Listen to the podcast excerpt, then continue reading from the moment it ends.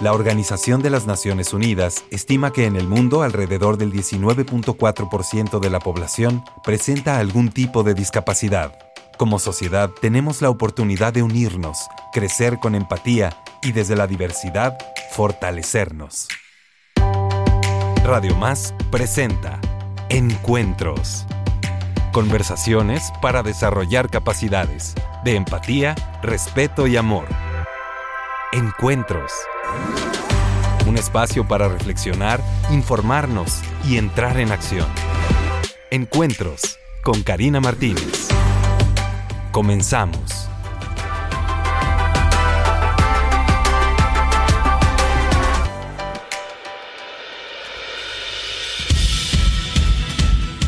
Muchísimas gracias de todo corazón por acompañarnos en este hermoso lunes, inicio de semana. La verdad es que me encanta tener la oportunidad de arrancar todos los lunes con ustedes en este programa que además me encanta, me apasiona.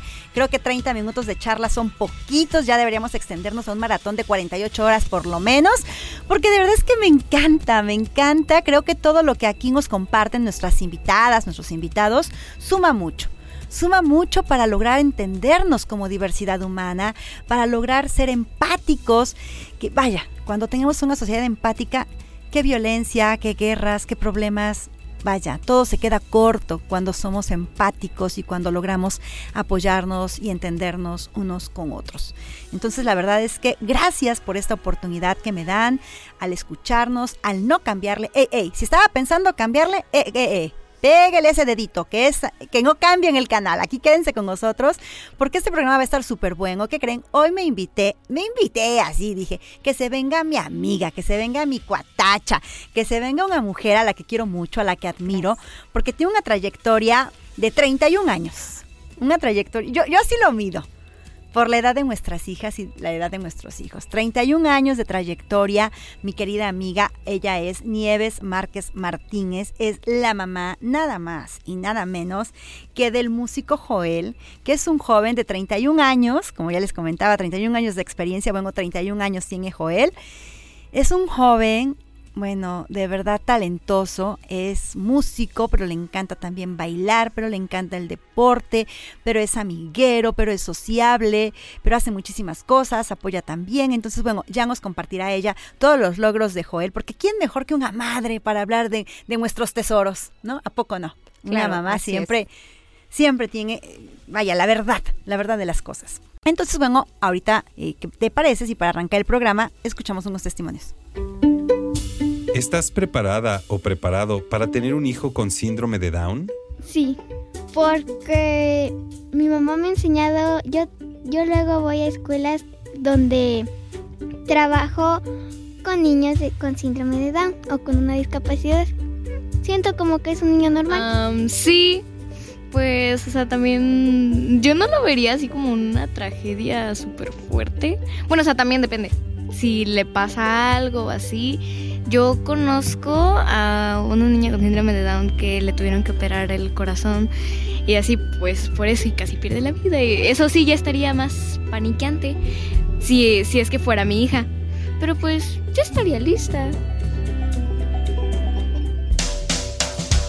Generemos caminos, posibilidades, dinámicas sociales que nos coloquen a todas las personas en igualdad de oportunidades. Generemos Encuentros. Bueno, pues acabamos de escuchar el testimonio de nuestras amigas de la chicharra, quienes les agradecemos por supuesto su tiempo, su dedicación y su amor. Y la verdad es que me encanta escucharlas porque siempre son una lección importante. Honestamente, me encanta saber que ellas se sienten preparadas para tener un hijo con síndrome de Down.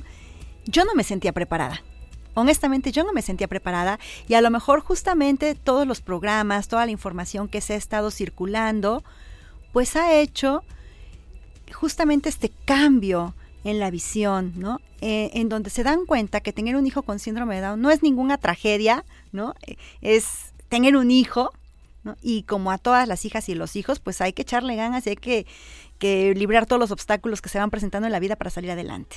¿O tú qué opinas, mi querida Blanca Nieves? Pues aquí estoy muy contenta de haber sido invitada a este programa en el que puedo compartir este, algo de, de lo mucho que he vivido durante estos 31 años con mi hijo Joel.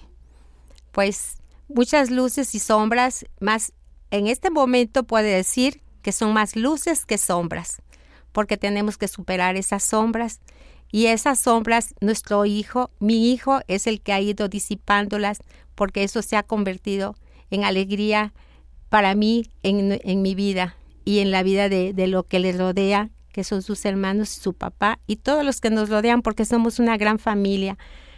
Esto me ha dado oportunidad de tener una gran familia con niños con este tipo de discapacidad.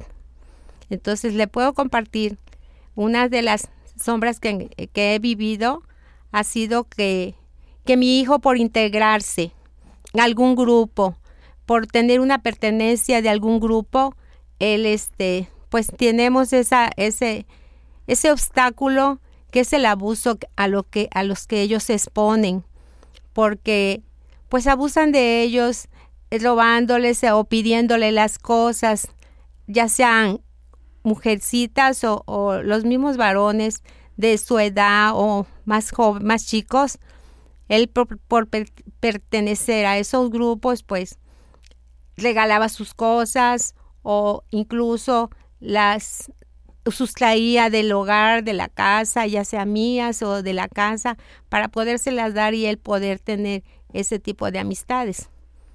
Esa es eh, una de las cuestiones. También en lo laboral, también no se ha podido integrar porque también hubo, en una de las escuelas, un camp de los que él estuvo en laboral, este, el Oxo dio la, perdón. Sí, está bien, este es un programa donde ah. podemos hablar. Este, uno de los Oxos, este, instaló una tienda dentro de ese camp para capacitar a los jóvenes para que pudieran integrarse en ese trabajo. Pero también se exponían porque después, este, con otros jóvenes, ellos están expuestos a que lo que pase ahí de sustracción o pérdida o algo, ellos son presa fácil, por decir así, de que se les eche la culpa. Aunque ellos no lo hagan, ellos son presa de esa situación. Entonces también tenemos ese, ese obstáculo para que ellos se integren en algún trabajo, porque pues siempre se dan ese tipo de situaciones, porque pues siempre hay gente de que pues no son bien vistos nuestros hijos. Es lo que yo les puedo compartir. Estas, estas áreas negras o estas nubes negras que tú mencionas, considero que van cambiando de acuerdo a la edad de nuestros hijos. A lo mejor cuando son pequeños, esa área negra pudiera representar una falta de, de, de oportunidad educativa, quizá, ¿no? De más grande, a lo mejor esta parte de querer pertenecer y no ser aceptado. Ya en, en la vida adulta, esta sombra negra quizá pudiera ser esos retos que representa la inclusión laboral. Sí, sí, creo que es muy importante que a partir de, de, su, de su edad más temprana, es que ellos sientan más que nada la integración dentro de la familia es un paso muy importante, que ellos se, se sientan integrados en familia para tener esa confianza y poder tener esa oportunidad de, en otras actividades ya fuera de casa. Claro. Algún día escuché por ahí que decían, la inclusión comienza en casa. Y yo creo que sí es verdad. Yo creo que si en casa creemos en todas nuestras hijas y nuestros hijos y les apoyamos de acuerdo a las necesidades, gustos y preferencias de cada uno de ellos, pues por supuesto que van a tener mayores elementos para salir a este contexto en donde se van a encontrar con retos y oportunidades. Así es, así es. es esto es lo que le puedo compartir con respecto a Joel. Y sí, ellos tienen esa capacidad de hacer de integrarlos. Tenemos que integrarlos, como decía yo, primero en casa, en los quehaceres, en las tareas y tener responsabilidades en casa como cualquiera de sus hermanos o de las personas que estén, convivan ahí, porque ellos son responsables, si se les dan tareas, son responsables y ellos pueden hacer todo tipo de trabajo dentro de casa. Por supuesto. Además, eso yo también he observado que les da mucha satisfacción el saber que también pueden colaborar en casa, el saber que ellos también pueden hacer, el que al igual que el resto de la familia contribuye. Y en el caso de los jóvenes o adultos que ya trabajan, pues la satisfacción inmensa que les da el saber que ganaron un dinero, que, que, son productivos laboralmente, ¿no? De repente hay familias también que me comparten, bueno, mi hijo o mi hija no necesita trabajar porque nosotros le damos todo. Y en ese sentido, me gustaría apuntar que nuestras hijas y nuestros hijos sí merecen la oportunidad de trabajar porque eso les da más que dinero, que también por supuesto lo reciben, la gran satisfacción de sentirse productivos, el saber que se lo ganaron, el saber que se pueden comprar lo que quieran producto de su trabajo. Así es. Que es una satisfacción inmensa que da y que la hemos vivido pues todas las personas que en algún momento de nuestra vida recibimos una remuneración económica por lo que hacemos. Sí, realmente eso sí es muy importante, porque yo lo viví también con Joel porque su papá este tuvo una taquería y se lo llevó para que él me seriara, para que se integrara dentro de la de la este del de, negocio. Del negocio. Y realmente él llegaba a la hora y se sentía muy contento de irse a trabajar. Y después cuando recibía su paga también, el disponer de su dinero también los hace sentirse ellos importantes. O sea, se sienten contentos ellos de poder ser productivos, de tener algo que les llega en sus manos y que no es una regalía, sino que ellos se lo ganaron. Eso es muy importante. También por ese punto es bueno, pero sí siempre tenemos que estar como pendientes de ellos, ¿verdad? De, de, lo que ellos ganan, de las personas que se lo dean y llegan, porque también ahí siguen también abusos, porque ven que gana su dinero o algo y ya no sale quien en que saliendo algo te vendo esto, te vengo el otro, o sea, él todo el dinero se le iba en que le llegaban a vender todo. Entonces, ya cuando llegaba a casa, pues ya no llevaba porque compró esto, compró el otro, porque todo le llegaban a vender. Claro. Pero él se sentía satisfecho y contento, productivo. Claro, fíjate que yo también observo dentro de los retos y, y, por supuesto cada reto trae su oportunidad, su oportunidad del cambio y su oportunidad para que las cosas mejoren. Claro. Y por eso lo voy a compartir. Yo veo como reto el que se le sigue viendo en muchos contextos como eternos niños o como eternas niñas, ¿no? Y les limita tremendamente, así tengan 50, 60 años, de repente eh, las personas se, se refieren a ellos como el niño o la niña, ¿no? En algún restaurante me ha tocado vivir la situación, ¿no? De que llega el mesero y a todo mundo le da la carta, menos a la persona con síndrome de Down, y le pregunta a la mamá o al amigo, ¿qué le traemos al niño? Oye, el niño es más grande que tú. O sea, el niño tiene 40 y tú a lo mejor tienes 23. O sea, ¿Y por qué no le das la carta a él o a ella? ¿No? ¿Por qué no le preguntas? ¿Por qué no te diriges a ella? ¿Por qué lo invisibilizas de alguna manera?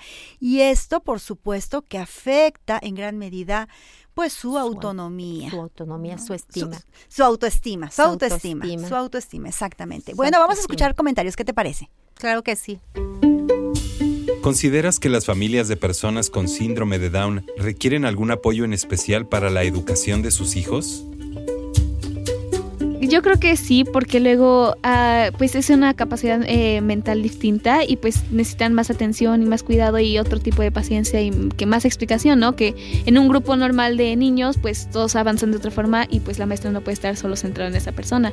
Yo creo que por eso es bueno que haya como este tipo de escuelas que se centran solo en estas personas y pues que también pueden eh, relacionarse y no perder ese vínculo social, ¿no?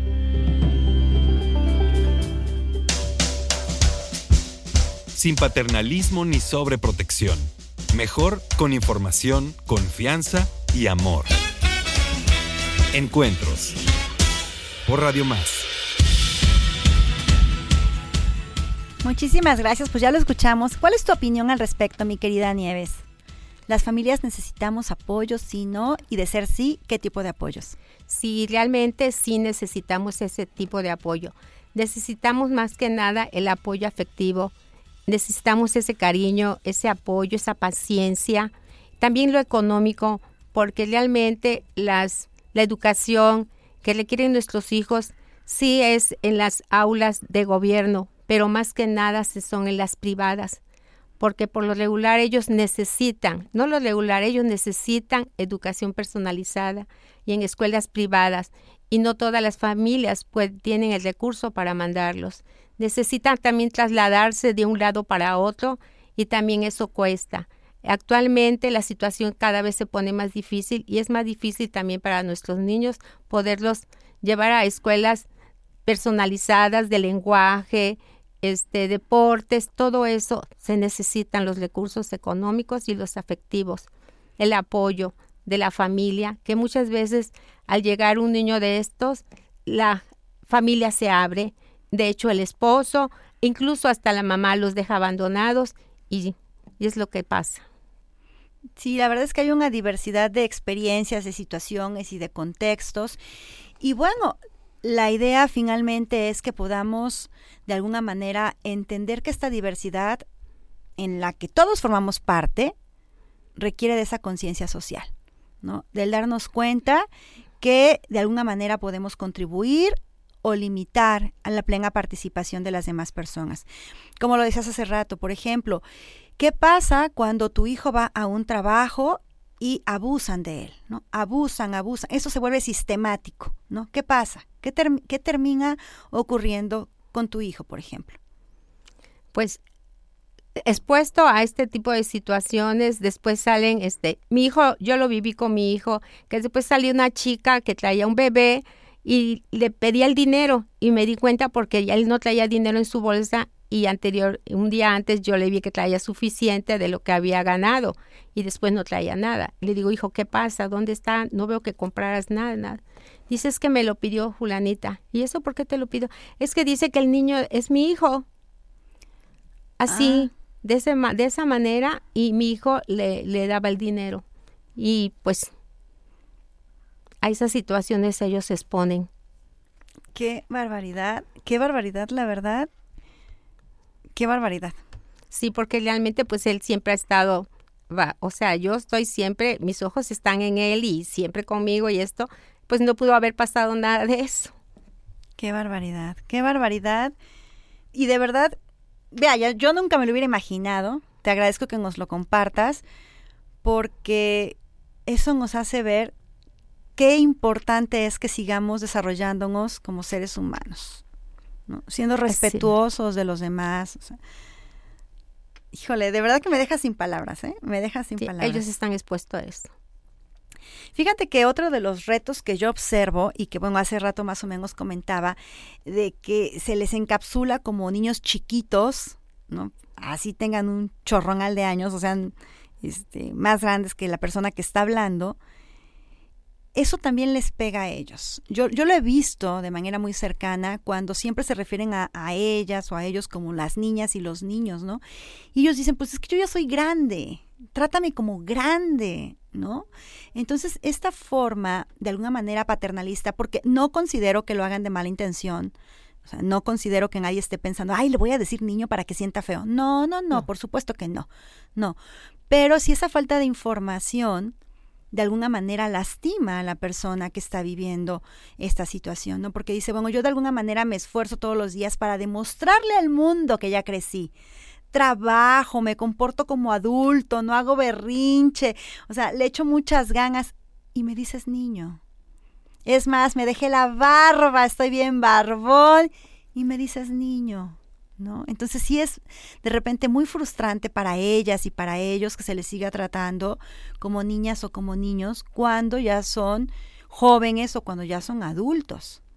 Sí, realmente esto yo lo estoy viviendo ahora porque caí en ese error también de decirle niño y este y querer, quererlo manejar también como niño hasta digamos hace poco, digamos un año tendrá en que yo digo no, no es así, porque también él, así como dices que tu hijo también, él se deja la barba ahora. Y me dice, mamá, yo ya no soy un niño, soy un joven. Claro. Sí, ya, yo soy un joven. Te digo, sí, hijo. Entonces él ya lo dejo y, y yo digo, es que tengo que dejarlo a él que tome sus propias decisiones. Y sí, toma sus decisiones y yo se las respeto, porque antes yo quería manejarle hasta cómo te ibas a vestir, que esto te conviene, que esto no, cómo vas a ir hacia la fiesta o lo otro. Y de por ese lado le doy las gracias a mi hija que me decía, mami, déjalo ser él. Claro. Dice, déjalo ser él, ya no le digas qué se tiene que poner, déjalo que se vista como él quiera, porque tú lo haces, yo lo hago. Mi papá Claro. lo hace, entonces ¿por qué tenemos que estarle marcando todo como lo tiene que hacer? Él ya está grande, mamá, respétalo. Ella sí me ha marcado mucho, no es un niño, mamá, y no es un niño enfermo. Ajá. Tienes que dejarlo ser. Claro, yo creo que también de repente uno de los límites que pudiera estar ahí presente es esta presión social en donde tratando de que nuestras hijas e hijos participen, sean aceptados, ¿no? Se trata de cuidar todos los detalles, así como que que vaya vestidito así de pe a pa, como dicta la sociedad, ¿no? Y se pierde justamente el reconocimiento y el respeto a nuestras El hijas e hijos, ¿no? A su propio desarrollo, al desarrollo de su personalidad, Así- en donde si quieren ir con chanclas fluorescentes, con diamantina, si es su gusto, que se las pongan. Sí, que se las pongan, porque el mismo derecho y la misma libertad tenemos nosotras y nosotros, o sea, es parte de nuestro desarrollo. Sí, dice, es que tiene que ser el auténtico, él es él. Claro. No es copia de nadie más, aunque tenga un síndrome, no es copia, todos son diferentes. Así es. Y sabes, otra vez creo que nos lleva este comentario a otro de los grandes mitos, ¿no? El que todas las personas con síndrome de Down son iguales, son clones. Y no es cierto. No son, son No es cierto. una diversidad, son ca- cada uno es él, cada uno es auténtico. Claro, y de repente dicen, es que son, este, son eternamente felices. Y no es cierto. No es cierto, ni son eternamente felices, ni son eternamente cariñositos o cariñositas. Son seres humanos como cualquier otro que de repente se enojan, de repente están felices, de repente lloran, de repente se estresan, de repente se plantean muchas metas y de repente sufren cuando ven que hay muchos tapones que se las impiden, ¿no? Son seres humanos y entonces creo que también ese es uno de los retos, el decir constantemente es un ser humano, quitemos etiquetas. Quitemos etiquetas. Sí, realmente ahorita con él estoy trabajando en eso porque él, si yo le impongo algo, está ahí la rebeldía. Entonces, ¿por qué? Porque él quiere ser él. Sí, Claro. entonces, si le mando a hacer alguna actividad o algo, yo antes era muy exigente, quería ya, y ahora no, ahora es cuando él dice, en el momento que él dice, en la hora que él dice y el día que él dice, él hace las cosas y las hace. Nada más que es cuando él. Entonces su rebeldía es cuando le impongo algo. Claro. Entonces ya aprendí que no le debo ni poner, porque también de él salen a hacer las cosas. No nada más yo tengo que mandar, porque él dice, mamá, ya lo sé, tengo que hacer esto, barrer, lavar los trastes, limpiar cocina y todo, pero él espera a que yo me salga, porque no le gusta que yo le esté marcando, así sí, así no, sino él lo hace todo bien, porque no podemos pedir perfección. Si nosotros no somos perfectos en nuestras cosas, ¿por qué a veces les exigimos a nuestros hijos perfección? Claro. Claro, claro, la verdad es que sí. Y qué padre que nos estás compartiendo esta parte de, sí es cierto, vamos aprendiendo en la vida y vamos aprendiendo de su lado. Y qué padre que nos podamos detener y decir, ah, yo pensaba que era por aquí y ahora descubro que no es cierto, que es por acá. Sí. que es por acá. Pues se nos terminó el tiempo, mi querida Nieves. Mira nada más, nosotras ya aquí bien puestas, casi casi que queremos que nos trajeran un café para seguirle. Pero ya se nos terminó Sí. el tiempo. Te agradezco mucho que hayas estado con No. nosotros. Te felicito por los años de trabajo que tienes con tu hijo, por todo lo que has logrado con tu hijo, porque veo a Joel, la verdad yo tengo el gusto de conocerlo, un joven feliz, un joven apasionado de la música, un joven que dice yo quiero hacer y aquí estoy para hacer y quiero seguir creciendo. Entonces muchas felicidades por eso, Muchas mucho éxito en todo lo que siga, en todos los proyectos que se planteen. Y a ustedes que nos están acompañando en su casa, en su negocio, en el transporte público, recuerden que ya está disponible el libro Tips para una vida de éxito en personas con síndrome de Down. De verdad, no se lo pueden perder. Tiene un gran tesoro ahí que estoy segura va a generar muchísimas oportunidades, nos va a ampliar el panorama de forma impresionante para seguir creciendo como comunidad. De verdad que les invito, está disponible en Amazon, ya saben, tips para una vida de éxito en personas con síndrome de Down. Me dio muchísimo gusto saludarles. Les agradezco que se hayan quedado con nosotros estos 30 minutos, que no le hayan apagado, que no le hayan cambiado y que por el contrario estén esperando a que el programa esté disponible en Spotify para compartirlo. Así es que muchísimas gracias. Recuerden que a mí me pueden encontrar también en redes sociales como Karina Activista o bien a través de la página de Imidi Jalapa. Ahí estamos con todo el gusto del mundo, sumando todos y todos y todos los días a través de diferentes estrategias y acciones. Así es que bueno, como siempre les deseo lo mejor del mundo mundial y les espero la próxima semana. Hasta pronto.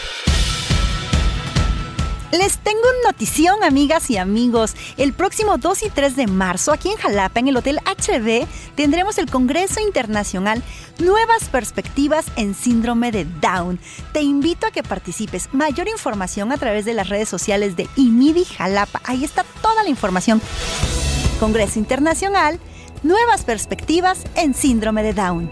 Corre, asegura tu lugar. Ahí nos vemos. Radio Más presentó Encuentros. Conversaciones para desarrollar capacidades de empatía, respeto y amor. Les esperamos la próxima semana.